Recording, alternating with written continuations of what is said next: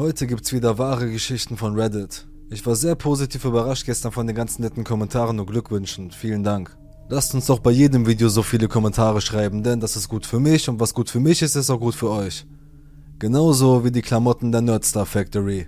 Wenn du auf Comics, Nerdstuff und vor allem Horror stehst, ist das genau die richtige Seite für dich. Es gibt Pullis, T-Shirts, Kaffeetassen, Taschen, alles was das Herz begehrt. Mit dem Rabattcode RASIEL10 gibt es 10% auf den gesamten Einkauf, nur noch im Mai. Will. Ich bin seit 2019 clean von allen Drogen. Ich habe eine Weile gebraucht, um das zu schreiben. Ich hätte nie gedacht, dass ich hier posten würde, weil ich so dumm war und so viele dumme Fehler gemacht habe. Ich weiß, dass ich hier viele komische Kommentare bekommen werde. Ich erzähle diese Geschichte, um die Leute daran zu erinnern, dass die Absichten eines jeden Menschen nicht das sind, was sie vorgeben zu sein. Ich bin traumatisiert von dieser Erfahrung und werde jeden Tag daran erinnert. Ich bin dankbar, dass ich noch lebe und ich habe keine Ahnung, was passiert wäre, wenn ich nicht geflüchtet wäre.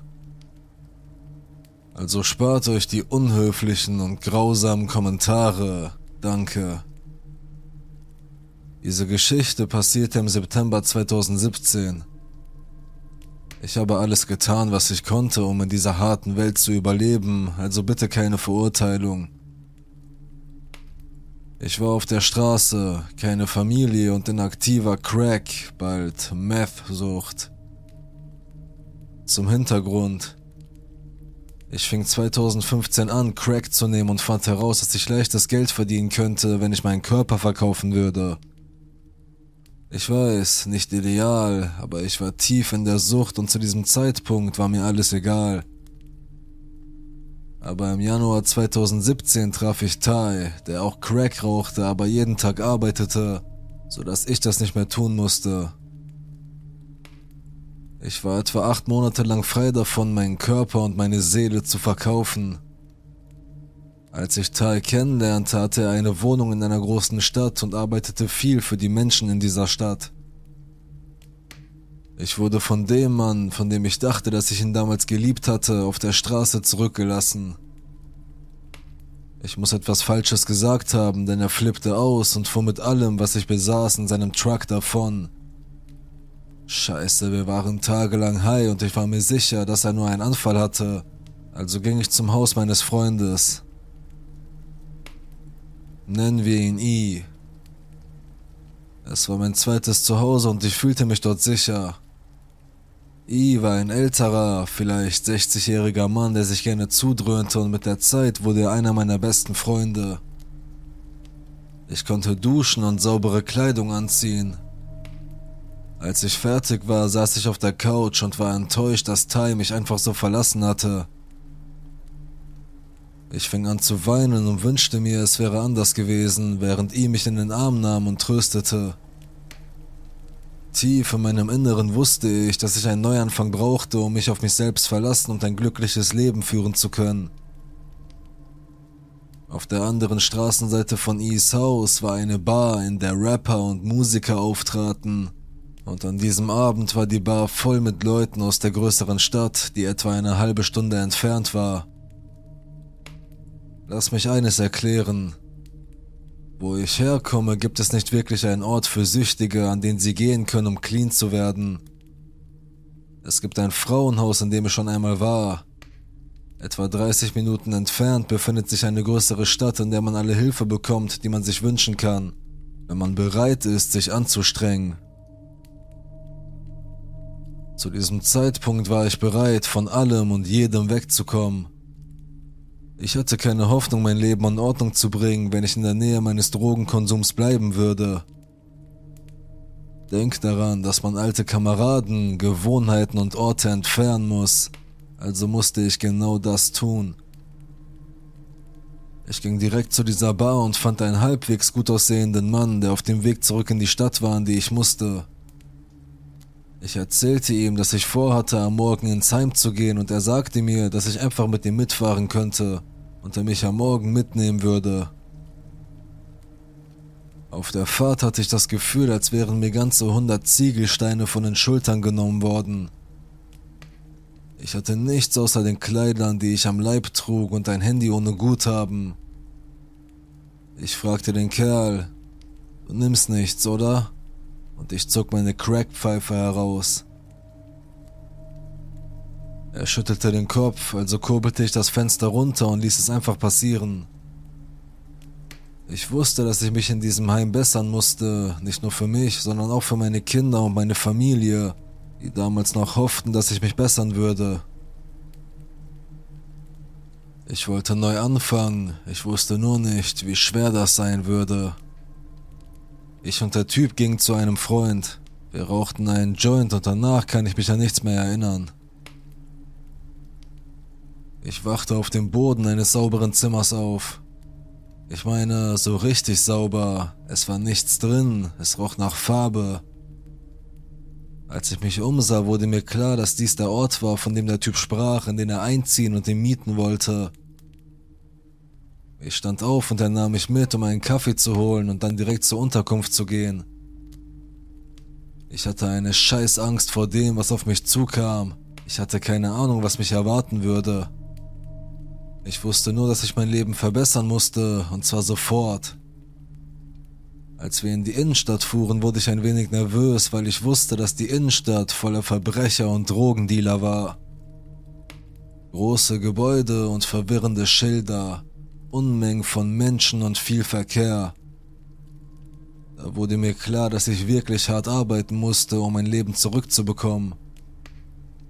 Wir fuhren auf die Straße und ehe ich mich versah, setzte er mich ab.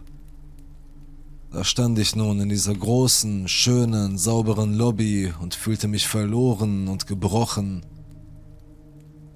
Ich war seit fast sieben Monaten mit Tai zusammen und das war das erste Mal, dass er mich verlassen hatte, also war ich ziemlich verletzt. Ich wusste, dass er seit unserer Trennung vor einem Monat mit einer anderen zusammen war und er hatte keine Angst, es zu zeigen. Es roch nach Kalk und die Wände waren makellos weiß. Ich ging zur Rezeption und wurde gefragt, ob ich obdachlos sei. Ja, sagte ich, und sie stellte nicht einmal Fragen, sondern sah mich nur mit traurigen Augen an und sagte, okay, dann wollen wir dich mal vorbereiten. Sie führte mich in einen kleinen Raum voller Kartons und reichte mir ein. Sie erklärte mir, dass dies für meine persönlichen Dinge sei. Ich schaute sie mit beunruhigten Augen an und antwortete, dass ich keine Habseligkeiten hätte, dass ich in der Nacht zuvor alles verloren hätte. Die nette Dame gab mir einige Hygieneartikel und ein paar Leggings. Als nächstes kam die Aufnahme, bei der ich eine Reihe von Fragen beantworten musste und mir wurde ein Zettel mit allen Regeln ausgehändigt und oben auf dem Zettel stand, dass es im oder um das Gebäude herum kein Wi-Fi gab. Man musste bis zum Stoppschild gehen, um Internet zu bekommen. Mein Handy hatte kein Guthaben, aber ich konnte trotzdem Wi-Fi benutzen. Doch zu diesem Zeitpunkt war ich nicht wirklich besorgt darüber. Ich wusste, dass Tai wahrscheinlich schon bei diesem anderen Mädchen war. Michelle war ihr Name. Also hielt ich es nicht für nötig, mein Telefon zu benutzen. Ich beschloss, mich von allen abzuschotten und zu versuchen, jemand anders zu sein. Nachdem sie mir erklärt hatte, wie alles abläuft, führte sie mich in den Aufenthaltsraum. Es war seltsam, von der Lobby auszugehen und ich erinnere mich, dass mir schlecht wurde, als ich durch die Doppeltür mit der Treppe auf der linken Seite ging. Unter der Treppe lag ein Stapel Isomatten, ich sollte mir eine nehmen. Ich folgte ihr durch eine weitere Doppeltür in den Aufenthaltsraum, der riesig war. Er war mit mindestens 50 Frauen gefüllt, viele ältere Damen, die nirgendwo anders hingehen konnten, aber er war laut und hell. Die Wand zu meiner Linken war voller Spinde, von denen man mir sagte, dass ich einen bekommen würde, wenn ich lange genug dort bliebe. Und vor dieser Wand waren etwa 10 bis 15 runde Tische aufgestellt, an denen die meisten Mädchen saßen und Karten spielten, malten und sich unterhielten. Auf der anderen Seite des Raumes befanden sich die Badezimmer und ein kleiner Fernseher, der auf einem Wagen mit Rädern stand, daneben ein Tisch mit einer Steckerleiste voller Ladegeräte und Telefone In der hinteren rechten Ecke war eine Tür, die nach draußen führte, um zu rauchen. Es war schön, dass es Picknicktische und Liegestühle gab und einen großen eingezäunten Hof, in dem die Kinder spielen konnten. Als es 19 Uhr war, änderte sich die ganze Dynamik des Raumes. Jeder bewegte sich, die Leute rannten herein und dann hörte man über den Lautsprecher Appell. Dann wurden wir angewiesen zu gehen und eine Matte zum Schlafen zu holen. Sie verteilten Decken und Kissen an diejenigen, die keine hatten, und wir durften den Fernseher anlassen. Die erste Nacht war beängstigend und einsam. Hier war ich an einem fremden Ort, nicht einmal zwei volle Tage clean von einer einwöchigen Crack-Tour. Ich war die halbe Nacht wach und mein Kopf raste. Ich schlief schließlich ein, als die anderen Mädchen anfingen ruhig zu werden. Der Morgen kam viel zu schnell und die Regel war, dass man um 7 Uhr aufstehen musste. Man musste nicht gehen, aber man sollte aufstehen. Viele der älteren Damen verließen die Unterkunft nicht einmal. Sie wussten, dass sie einen Platz zum Bleiben hatten und den ganzen Tag nichts anderes zu tun hatten, also hingen sie den ganzen Tag zusammen in der Unterkunft herum. Ich musste nach oben gehen, um zu frühstücken, was in Ordnung war. Ich bin eigentlich kein Frühstücksmensch, aber an diesem Morgen war ich am Verhungern. Ich hatte die ganze Palette. Eier, Speck, Milch. Nach dem Frühstück ging ich raus, um zu rauchen und bemerkte, dass dieses Mädchen mit Cornrows im Haar ein paar Karten in ihrer Gesäßtasche hatte. Ich spielte Karten, seit ich ein Kind war. Mein Vater hatte mir ein paar Spiele beigebracht. Ich spielte mit Freunden und ich hatte in der Vergangenheit auch einige Zeit im Gefängnis verbracht. Ich war einsam, ich wusste nicht, wo etwas war und es war offensichtlich, dass ich Hilfe brauchte. Ich fragte sie nach ihrem Namen und ob sie Karten spielen wolle. Und nach zwei Spielen hatten wir eine Verbindung. Sie war cool und mochte mich, also war das für mich in Ordnung. Ich bin oft unbeholfen, wenn ich neue Leute kennenlerne und Frauen mögen mich oft nicht. Deshalb fällt es mir manchmal schwer, Freundschaften zu schließen. Nachdem wir noch ein paar Partien Romy gespielt hatten, fragte sie mich, ob ich mit ihr zu McDonald's gehen wolle und ich war einverstanden, weil ich die Gegend sowieso erst kennenlernen musste. Auf dem Weg dorthin, als wir uns unterhielten, fiel mir etwas auf, also sah ich auf und da war er, Ty, mit all meinen Habseligkeiten in seinem Truck, der direkt an uns vorbeifuhr. Ich versuchte ihn zu rufen, aber er ignorierte mich jedes Mal. Ich schätze, er war dieses Mal endgültig mit mir fertig. Das hat mich fertig gemacht. Ich wollte auf den Boden fallen und einfach versinken, bis ich verschwunden war. Aber stattdessen liefen zehn verschiedene Emotionen auf einmal durch meinen Körper.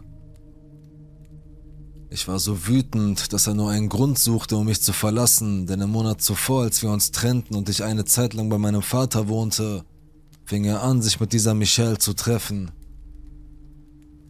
Ich war absolut am Boden zerstört. Wir setzten unseren Spaziergang zu McDonalds fort, während die Stillung gebrochen war. In dieser Nacht war es einfacher zu schlafen, weil ich erschöpft war, da ich nicht viel geschlafen hatte und mich einfach fertig fühlte. Ich schlief wie ein Baby, um ehrlich zu sein. Am nächsten Tag wollte Mish mir diesen Ort zeigen, an dem sie ein gutes, kostenloses Mittagessen bekommt. Das einzige Problem war, dass es sich um eine Kirche handelte und wir eine 30-minütige Predigt über uns ergehen lassen mussten, was für mich in Ordnung war. Wir standen draußen und warteten darauf, dass die Kirche ihre Türen öffnete, als ein schwarzer Mercedes-Benz mit einem Anhänger, der eine knallharte Harley zog, vor der Kirche parkte. Ich hörte meine große Klappe sagen, Verdammt, das ist ein nettes Bike. Ich schaute zu Mish und dann wieder zu der Harley, als ich ihn sah. Ich erinnere mich genau, dass jeder wusste, wer er war. Sie nannten ihn Will. Ich erinnere mich, dass ich aufgeregt war, neue Leute zu treffen und Teil einer neuen Gemeinschaft zu sein. Alle waren sehr nett, als wir die Kirche betraten und ein Mann an der Tür gab uns ein Faltblatt mit den Essenszeiten und den angebotenen Diensten. Ich folgte Misch zu einer der hinteren Kirchenbänke und rutschte hinter ihr hinein. Die Kirche war hübsch, in verschiedenen Farben gehalten und ein Chor sang leise, während die Leute um uns herum ihre Plätze einnahmen. Ich erstarrte irgendwie, als Will sich neben mich setzte. Ich schaute Misch an und bemerkte dann schnell seine goldene Uhr. Es hätte eine Fälschung sein können, aber sie sah fast wie eine Rolex aus. Er war ein älterer, schwarzer Herr, der sehr hochtrabend sprach, als er sich mit ausgestreckter Hand vorstellte. Ich war schockiert, dass er mir die Hand schütteln wollte. Niemand in meinem Leben tat das. Ich schüttelte seine Hand und sie war sanft, als ob er sich sehr gut um sie kümmern würde und offensichtlich keinen körperlich anstrengenden Job hat. Er war gut gekleidet und hatte diesen Zuhälterhut auf, der wie ein Filzhut aussah und sogar eine Feder enthielt. Sein Parfüm war stark, aber er roch gut, wie ein Mann. Er war gut aussehend und geschmeidig, er war auch sehr selbstbewusst. Während der Predigt fiel es mir schwer, dem Prediger Aufmerksamkeit zu schenken. Ich erinnere mich an seine sauberen, glänzenden schwarzen Lederschuhe und die Socken waren schwarz und dick. Als der Gottesdienst endlich zu Ende war, begannen die Leute in den Speisesaal zu gehen. Ich folgte Misch einfach und wir bekamen unser Essen. Sie suchte sich einen freien Platz an einem der langen Tische voller Stühle. Nach nicht einmal fünf Minuten, in denen wir nicht auf unsere Umgebung geachtet haben, sondern einfach nur gegessen haben, kam Will rüber und setzte sich drei Sitze von mir entfernt. Er sah Misch an und sagte, es macht dir doch nichts aus. Ich weiß nicht, warum ich die Red Flags nicht gesehen habe. Natürlich sehe ich sie jetzt, aber rückblickend war ich so ahnungslos. Er sagte kaum ein Wort während der ganzen Zeit, in der wir aßen, und als er fertig war, stand er auf, brachte seine Sachen weg und ich nahm an, dass er ging. Misch und ich beschlossen nach Hause zu gehen, ein bisschen Karten zu spielen und zu einer Kleiderkammer zu gehen, von der sie wusste. Wir gingen nach Hause und unterhielten uns, als er neben uns anhielt. Er kurbelte sein Fenster runter und fragte, ob wir eine Mitfahrgelegenheit bräuchten, aber er schaute mich mit einem tiefen Blick an. Ich schaute zurück zu Misch und sie lehnte ab. Kluges Mädchen. Ich ging mit ihm. Dummes Mädchen. Ich glaube, ich war mehr neugierig als alles andere. Ich musste wissen, wie er so viel Geld verdiente, und ich weiß noch, dass ich das wissen wollte. Wir fuhren bis zu meiner Sperrstunde herum und unterhielten uns einfach. Ich weiß nicht, was es war. Ich glaube, wir hatten viel gemeinsam und waren uns sehr ähnlich. Er fragte mich, wie ich in diesem Heim gelandet sei, und ich erzählte ihm, dass ich nicht wüsste, was es war. Ich bin mir nicht sicher, ob ich ihm vertraute, aber ich erzählte ihm trotzdem von meiner Vergangenheit, wie ich meinen Körper für Drogen verkaufte und wie schrecklich es war, und ich sagte sogar, dass ich froh sei, es nicht mehr zu tun. Er sagte nicht viel dazu und wir vereinbarten, dass wir unser Gespräch am nächsten Tag fortsetzen würden und er würde mir helfen, ein paar Bewerbungen einzureichen und er hatte auch einige Besorgungen zu machen. Am Morgen wachte ich mit einer SMS von Will auf, in der er sagte, was wäre, wenn du so viel Geld verdienst, es aber für dich selbst ausgibst, nicht für Drogen? Alles, was du verdienst, wird dir helfen, dein Leben aufzubauen. Denk einfach darüber nach. Ich habe darüber nachgedacht ich werde nicht sagen, warum ich zugestimmt habe und habe mich auf die Idee eingelassen, dass das funktionieren würde und ich mein Leben tatsächlich in den Griff bekommen und meine Kinder zurückbekommen könnte. 200 Dollar in einer halben Stunde. Ich könnte frei sein. Ich entschied mich, mit ihm zu gehen. Ich glaube, er dachte damals, ich wollte mit ihm zusammen sein, aber in Wirklichkeit wollte ich nur einen Ausweg aus der Situation, in der ich mich befand. Ich hasste diese stinkende, laute Unterkunft. Ich wollte raus. Er besorgte mir einen Schlafplatz in einem Hotel. Wir gaben meine Sachen ab und er sagte mir, dass ich neue Kleidung bräuchte. Er erzählte mir, dass er gerade von einer Speditionsfirma gefeuert worden war. Er war Lkw-Fahrer. Soweit ich wusste, versuchte er gerade einen anderen Job zu finden. Er nahm mich mit zum Einkaufen und besorgte mir ein paar neue Klamotten. Mehr oder weniger Klamotten, in denen ich Fotos machen konnte, um Geld zu verdienen. Ich wusste, worauf ich mich einließ und bereitete mich darauf vor, alles, was passieren würde, zu verarbeiten. Will sagte mir, dass ich, wenn ich mit ihm gehen würde, clean bleiben und einen klaren Kopf haben müsste, um Geld zu verdienen und klug zu sein. Ich habe das schon ein paar Mal gemacht, bevor ich süchtig wurde, um die Miete oder Rechnungen zu bezahlen. Also wusste ich, dass ich es mental tun konnte, aber ich war immer noch unsicher, wohin das führen würde. Wir kehrten zum Hotel zurück und ich machte mein Ding, machte meine Fotos und stellte sie ein. Es dauerte nicht lange, bis ich erste Anrufe bekam. Ich verdiente etwas Geld und behielt jeden Penny und Will ging mit mir einkaufen. Ich erinnere mich an die Schuhe, die ich gekauft habe. Es waren schwarz-goldene Babyfats. Oh, ich liebte diese Schuhe. Ich kaufte sechs oder sieben süße Outfits, etwas Make-up und Haarfarbe.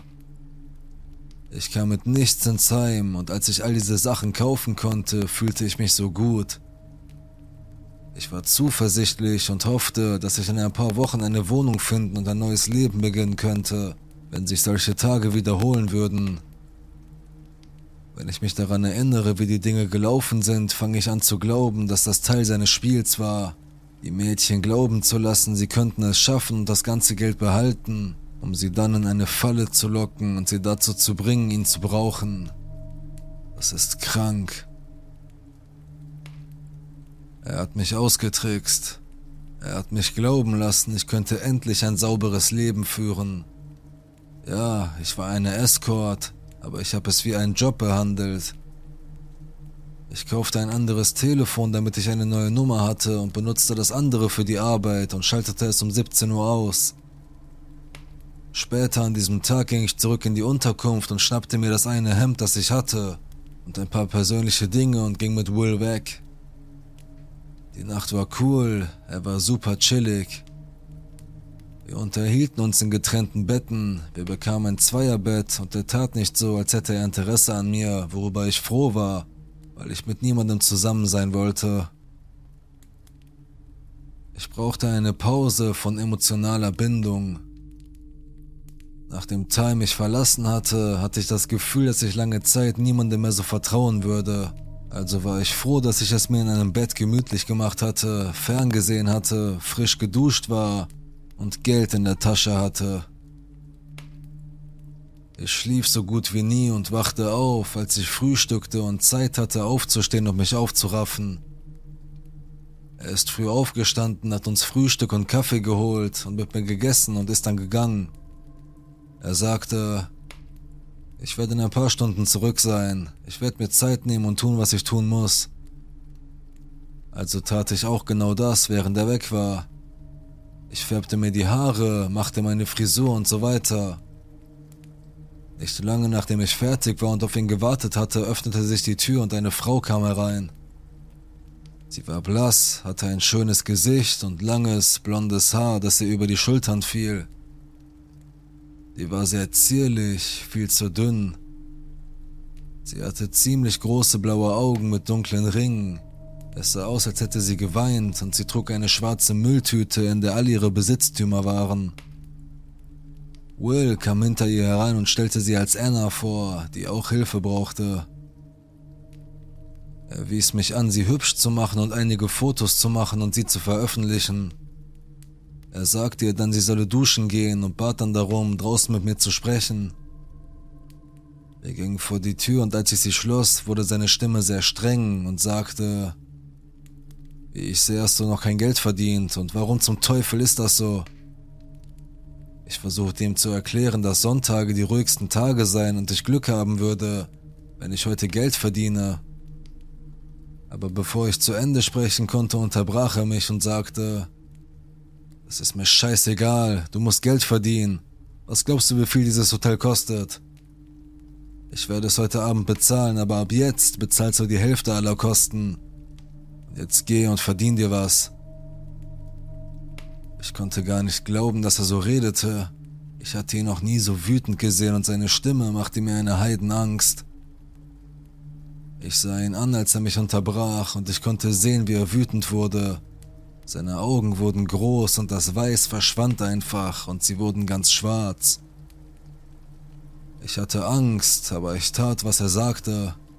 Dann ließ er mich mit ihr allein, während er Essen holte und was auch immer tat. Als Anna aus der Dusche kam und ihre Haut noch deutlicher zu sehen war, als sie in einem kleinen Handtuch aus dem Bad kam, wusste ich, dass sie drogensüchtig war. Ich nahm an, dass sie Heroin nahm, und sie bestätigte es, nachdem ich sie gefragt hatte, ob es ein Problem sein würde, keine Drogen zu nehmen. Denn das war seine Regel für mich. Warum sollte es nicht auch eine Regel für die anderen Mädchen sein? Nachdem der Vater meiner Kinder an einer Überdosis gestorben war, mochte ich mich nicht mit Mädchen umgeben, von denen ich wusste, dass es mich triggern könnte. Also habe ich das alles gestrichen und als sie es mir sagte, sagte ich, okay, nein Mädchen, es tut mir leid. Du musst ein paar Anrufe machen, weil du kannst definitiv nicht hierbleiben. Zu diesem Zeitpunkt war es mir egal, was Will zu sagen hatte. Ich wollte sie nicht hier haben. Punkt. Sobald er durch die Tür kam, hielt ich ihn auf und brachte ihn nach draußen. Ich habe ihm einfach gesagt, dass ich nicht glaube, dass ich mit ihr arbeiten kann, dass ich nicht in der Nähe einer Heroinsüchtigen sein möchte. Oder irgendeine Art von Süchtigen. Er ließ sie ihre Kleidung einpacken und brachte sie nach Hause. Ich glaube, im Nachhinein betrachtet, wollte er mir damit einen Gefallen tun. Will und ich sind dann zur Main Street gefahren, wo alle Mädchen laufen und arbeiten. Es war so seltsam. Erinnerst du dich, wie ich sagte, dass er jeden in der Kirche kannte? Er kannte all diese Mädchen, Geschäftsinhaber, Polizisten und andere Männer, die Autos von Drogendealern fuhren. Ich weiß nicht, warum ich damals nicht einfach abgehauen bin. Ich werde es nie erfahren. Wir fuhren ein bis zwei Stunden herum und er sprach mit verschiedenen Mädchen, als dieses zufällige Mädchen ins Auto sprang. Es war verrückt, sie kannten sich schon seit Jahren, glaube ich, und sie hatte nach ihm gesucht und wollte etwas Geld verdienen. Sie war ein bisschen älter als ich, aber immer noch sehr hübsch. Sie hatte langes, lockiges, tiefschwarzes Haar. Ich habe sie erst richtig gesehen, als wir wieder im Hotel waren. Will sagte mir, er wolle ein paar Mädchen zusammenbringen und das große Geld machen. Ich würde immer die Nummer 1 sein und er werde nie mit einer anderen Frau zusammen sein, weil ich die Nummer 1 bin. Er sagte mir, ich sei wichtig und wir würden unsere eigene Familie gründen. Amy war groß und dick, aber sie war wunderschön. Große blaue Augen, schöne Haut, klein mit einem großen runden Hintern und sie war eine richtige Schlampe. Sie nahm Benzos, die waren ihr wohl verschrieben worden, also erlaubte er es. Es dauerte nicht lange, bis ich nicht mehr anders konnte, als sie zu beobachten. Sie war beliebt. Das hat mich verrückt gemacht. Ich glaube, ich habe sogar einmal einen Streit mit Will darüber angefangen. Ich fand das ehrlich gesagt nicht fair. Die Schlampe darf sich zudröhnen, aber ich nicht. Fuck you. Will ließ mich tagsüber im Hotel, um Geld zu verdienen und ging mit Amy auf die Straße, um sie zu bearbeiten. Aber es dauerte keine zwei Tage, bis sie mit einem anderen Mädchen nach Hause kam. Einem Jungen, 18. Ihre Wahl, keine Familie. Ich weiß nur, was sie mir erzählt haben. Ihr Name war Amanda. Die war klein wie ich und ein bisschen klobig, was okay war. Jungs mögen auch klobig. Sie hatte blonde, lange Haare und ein süßes Gesicht. Sie war süß und hat nicht viel gesagt. Ich habe versucht, sie ein bisschen besser kennenzulernen, aber sie war nicht lange da. Ich habe sie zusammen mit Amy gepostet und sie hat nicht viel Resonanz bekommen, da mehr Leute nach Amy verlangt haben. Amanda blieb ein paar Tage bei uns, bevor sie beschloss, nach Hause zu gehen. Will, Amy und ich blieben nicht lange im Hotel, sondern landeten tief in der Stadt. Ein größeres Zimmer und ein etwas schöneres Hotel mit Blick auf die ganze Stadt. Es hatte eine beschissene kleine Mikrowelle und einen Drive-Up-Eingang zu deinem Zimmer. Will und Amy brachten in dieser Nacht zwei Mädchen mit nach Hause. Ich erinnere mich nicht mehr an sie, weil ich nicht viel mit ihnen zu tun hatte. Ich habe sie angeschrieben und in den nächsten Tagen haben wir Geld verdient. Jedes Mal, wenn ein Mädchen Geld verdient hat, haben sie es Will gegeben, weil er sie glauben ließ, dass er es für sie spart und ihnen alles besorgt, was sie wollten.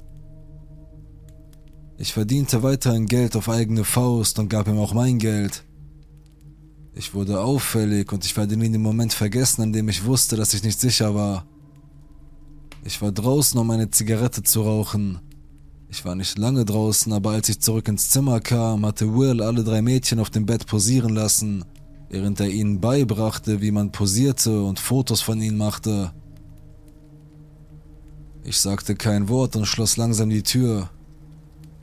Ich weiß nicht, warum ich so empfand, aber es fühlte sich einfach nicht richtig an. Ich hörte, wie er meinen Namen rief und sagte, er brauche mich. Er reichte mir sein Handy und sagte, ich solle die Bilder einstellen. Als ich auf die Website kam und versuchte, die Bilder einzustellen, wollten sie nun Geld, anstatt die Anzeigen kostenlos einzustellen. Will rannte unglücklich hin und her und lud Geld auf seine Karte. Als ich versuchte, die Karte anzugeben, wurde sie nicht akzeptiert und es hieß, sie wollen Bitcoins. Ich informierte Will und zeigte ihm sogar die Seite, auf der die Anzeige nicht erscheinen würde. Er wurde wütend und schrie mich an. Er drehte sich um und ging aus dem Raum. Ich schaute alle anderen an und versuchte mich für sein Verhalten zu entschuldigen und ruhig zu bleiben. Er kam sofort mit einer Waffe in der Hand zurück. Ich wusste nicht einmal, dass er eine Waffe besaß. Er schlug mir damit ins Gesicht und sagte, ich müsse irgendwo eine Anzeige aufgeben, sonst sei ich erledigt, und dann ging er. Ich weiß nicht, ob ihm klar war, dass er das vor drei anderen Mädchen getan hat, und ich wusste auch nicht, was oder ich bin fertig bedeutet. Ich hatte eine scheiß Angst und da wusste ich, dass ich einen Weg finden musste, um zu entkommen. Ich lernte sehr schnell, dass ich nicht mehr einfach gehen konnte, wann immer ich wollte. Nachdem Amy in die Sache verwickelt wurde, änderte sich Will.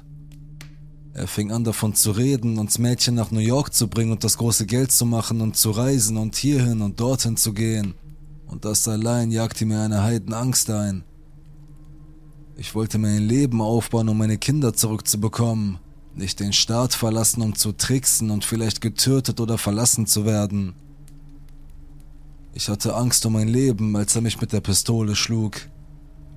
Ich bin schon öfter geschlagen worden, aber noch nie mit einer Waffe. In dieser Nacht hatte ich ein paar Verabredungen und Will wusste, dass er die Mädchen nehmen und gehen musste. Ich beschloss einen Plan zu schmieden, um zu entkommen.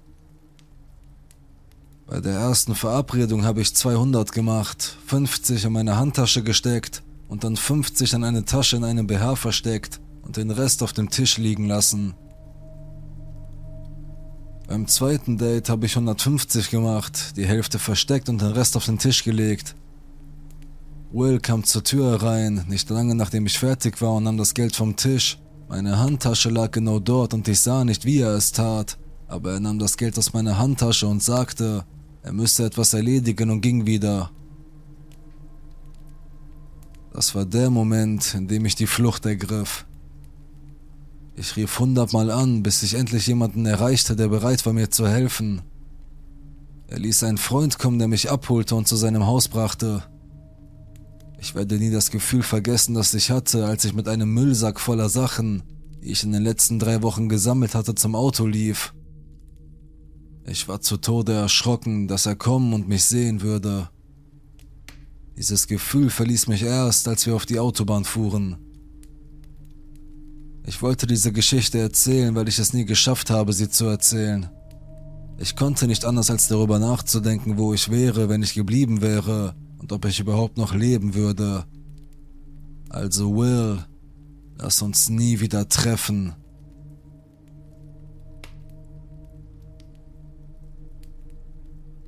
Eifersucht. Als dies geschah, beendete ich, weiblich, damals in den Zwanzigern, mein Studium in der Stadt und arbeitete als Empfangsdame in einer Firma. Einer der Angestellten, Nick, erzählte mir eines Tages, dass einer seiner Kunden, der, wie er sagte, ein aufrechter Kerl war, mich sehr süß fand und wissen wollte, ob es in Ordnung wäre, wenn ich ihm eine Nummer geben würde. Wir gingen zum Abendessen und er war sehr charmant. Er war im medizinischen Bereich tätig und etwa sieben Jahre älter, aber das machte mir nichts aus, denn meine eigenen Eltern hatten einen ähnlichen Altersunterschied zwischen ihnen. Wir unterhielten uns über mein Studium und er sagte mir, dass er mein eher gewöhnliches Familienleben erstaunlich fände, weil sein Leben so anders sei. Er wurde als Baby adoptiert und sein Vater war gewalttätig. Als er 15 war, verließ ihn seine Mutter und er sah sie danach nie wieder. Mit 18 wurde er aus der Schule geworfen und mit Anfang 20 hatte er einen schrecklichen Autounfall. Lange Zeit wohnte er bei einem Verwandten und arbeitete, um seinen Lebensunterhalt zu bestreiten. Ja, schweres Gespräch beim ersten Date. Aber alles, was ich fühlte, war dieses überwältigende Mitgefühl für diesen armen Menschen, der so viel durchgemacht hatte. Er schien nett zu sein, war klug, sah gut aus und obwohl er ein bisschen zu ernst war, in Anbetracht seines Lebens dachte ich mir, dass das verständlich war. Wir verabredeten uns, aber nach etwa drei Wochen wurde mir etwas mulmig zumute. Er weigerte sich, mich einem seiner Freunde vorzustellen, weil seine letzte Ex ihn für einen Freund verlassen hatte. Er hasste es auch, dass ich aus demselben Grund männliche Freunde hatte und er bestand darauf, alle Nachrichten zu lesen, die ich von ihnen erhielt. Ich erfand in meinem Kopf Entschuldigungen für ihn wie Menschen müssen heilen oder manchmal brauchen sie Zeit, bevor sie lernen zu vertrauen oder es ist ja nicht so, dass ich etwas zu verbergen hätte. Er begann, die Art und Weise, wie ich sprach, mich verhielt und mich kleidete, zu kritisieren. Er bestand auch sehr darauf, dass wir zusammenziehen, aber ich hatte das Gefühl, dass es viel zu früh war. Bei Auseinandersetzungen hatte er manchmal einen seltsamen Blick in den Augen, der mich verunsicherte, und ich versuchte einmal die Spannung zu brechen, indem ich halb im Scherz sagte, Du siehst aus, als wolltest du mich schlagen, worauf er antwortete, wenn es dazu käme, würde ich mir nicht die Mühe machen. Ich würde dich einfach umbringen. Ich war so schockiert, dass ich erst Tage später darauf reagierte. Wenn ich daran zurückdenke, gab es überall Red Flags, aber auch wenn es schwer zu glauben ist, war ich überzeugt, dass ich mich in ihn verliebt hatte. Die meiste Zeit war er perfekt, bis er es nicht mehr war. Aber er erklärte, dass das nur daran lag, dass er so viele Probleme aus seiner Vergangenheit hatte, und ich glaubte ihm. Eines Tages erzählte ich ihm eine, wie ich fand, lustige Geschichte über einen Typen aus meiner Klasse, der mich nach meiner Nummer gefragt hatte. Er hatte mich unter dem Vorwand gefragt, Notizen für verpasste Kurse zu bekommen, aber ich gab ihm nur meine College-E-Mail-Adresse und erklärte ihm, dass ich einen Freund habe. Als die Vorlesung zu Ende war, sah ich, wie dieser Typ das Papier, auf das ich meine E-Mail geschrieben hatte, ärgerlich in den Mülleimer warf, als er den Hörsaal verließ. Ich hatte erwartet, dass mein Freund lachen würde, aber er drehte durch. Er beschuldigte mich, den Mann zu verführen, beschuldigte mich, ihn betrügen zu wollen. Ich war wütend, weil ich wusste, dass ich nichts falsch gemacht hatte. Als er wütend eine Tasse an die Wand warf, die zerbrach, kam der ganze Streit abrupt zum Stillstand. Ich hatte Angst und war wütend, also schnappte ich mir meine Tasche und stürmte aus seiner Wohnung. Ich dachte, er würde mich aufhalten, aber das tat er nicht. Ich ging nach Hause, weinte mich bei meiner Cousine aus, bei der ich wohnte, und nahm an, dass es vorbei war. Es vergingen Tage und ich hörte nichts von ihm. Und innerhalb dieser Tage begann ich alles in Frage zu stellen. Plötzlich war mir sonnenklar, dass diese Beziehung toxisch und sehr ungesund war. Auch wenn er eine schwierige Vergangenheit hatte, war es nicht meine Aufgabe, sie zu korrigieren, und es war keine Entschuldigung für die Art, wie er mich behandelte. Ich war gerade dabei zu akzeptieren, dass dies nur ein schrecklicher Beinahe-Unfall war und darüber hinwegzukommen, als er mir eine SMS schrieb. Er entschuldigte sich und betonte, wie sehr er mich vermisse, und ich machte den Fehler, ihm zu antworten. Er rief an und ich nahm ab, aber nur weil ich ihm sagen wollte, dass ich immer noch dachte, es würde nicht funktionieren. Er weinte, schrie mich an und fragte mich, wie ich ihm das antun könne, wo ich doch wüsste, dass alle, die er in seinem Leben liebte, ihn im Stich gelassen hätten und wie ich dasselbe tun könne. Er sagte mir, dass er nie wieder in der Lage sein würde zu lieben und dass alles meine Schuld sei. Ich hätte ihn gebrochen. Er sagte mir, er habe mir alles gegeben, aber ich würde ihn wegen eines so kleinen Streits verlassen. Dann entschuldigte er sich und sagte mir, dass er versuche, sich zu ändern und dass ich ihm noch eine Chance geben solle. Ich heulte mir die Augen aus dem Kopf. Ich fühlte mich wie der schlechteste Mensch der Welt, aber ich hielt daran fest, ihm zu sagen, dass es das Beste sei, wenn wir weiterzogen und dass es mir leid täte. Er beendete den Anruf, indem er mir sagte, dass ich sein Leben ruiniert hätte. Eine Zeit lang passierte nichts, abgesehen von ein paar SMS, in denen sich mein Ex entschuldigte, mir sagte, dass er mich vermisse, erklärte, dass er eingesehen habe, dass er so viele Fehler gemacht habe und so weiter. Ich erzählte meiner Cousine, bei der ich wohnte, von ihm und sie sagte mir nachdrücklich, ich solle nicht darauf reagieren. Sie war sich sicher, dass es irgendwann aufhören würde. Eines Tages beendete ich wie üblich meine Arbeit und machte mich auf den Weg zum Bahnhof. Es war ein geschäftiger Tag und die Straßen waren voller Menschen. Als ich ging, hatte ich das seltsame Bedürfnis, hinter mich zu schauen, und als ich das tat, sah ich meinen Ex. Es war ein wenig Abstand zwischen mir und ihm, aber als ich ihn sah, trafen sich unsere Blicke. Er sah anders aus, ein bisschen neben der Spur, und ich dachte, er sei vielleicht betrunken. Ich beschloss, mich auf dem Bahnhof mit ihm zu treffen, da dieser immer überfüllt war und ich mit ihm nur an einem Ort sprechen wollte, an dem viele Menschen waren. Ich dachte mir, dass das Schreien und Weinen auf diese Weise nicht so intensiv sein würde. Als ich den Bahnhof erreichte, blieb ich stehen und wartete, bis er zu mir aufgeschlossen hatte. Er blieb etwa einen Meter vor mir stehen und ich erwartete, dass er sich wieder entschuldigen würde. Aber er sagte nichts, er starrte mich nur an. Es vergingen unangenehme Sekunden und ich sagte, hör zu. Aber das war alles, was ich herausbekam, denn sein Arm bewegte sich leicht, als er seine Hand halb aus der Tasche nahm, und ich sah, dass er ein sehr kleines Messer in der Hand hielt. Ich erstarrte und erinnere mich vage an den Gedanken, dass ich weglaufen wollte, aber es war, als würde mein Gehirn und mein Körper abschalten. Ich kann es nur so beschreiben, als wäre ein Nebel in meinem Gehirn und ich konnte mich eine gefühlte Ewigkeit lang nicht bewegen. Ich starrte ihn nur an und ich erinnere mich noch daran, wie seine Augen so leer aussahen. Ich weiß nicht, wie lange das anhielt, aber dann drehte er sich um, ohne etwas zu sagen und ging. Niemand sonst hatte es bemerkt. Ich weiß noch, dass ich wie betäubt in den Zug stieg. Ich begann zu zweifeln, ob das überhaupt passiert war.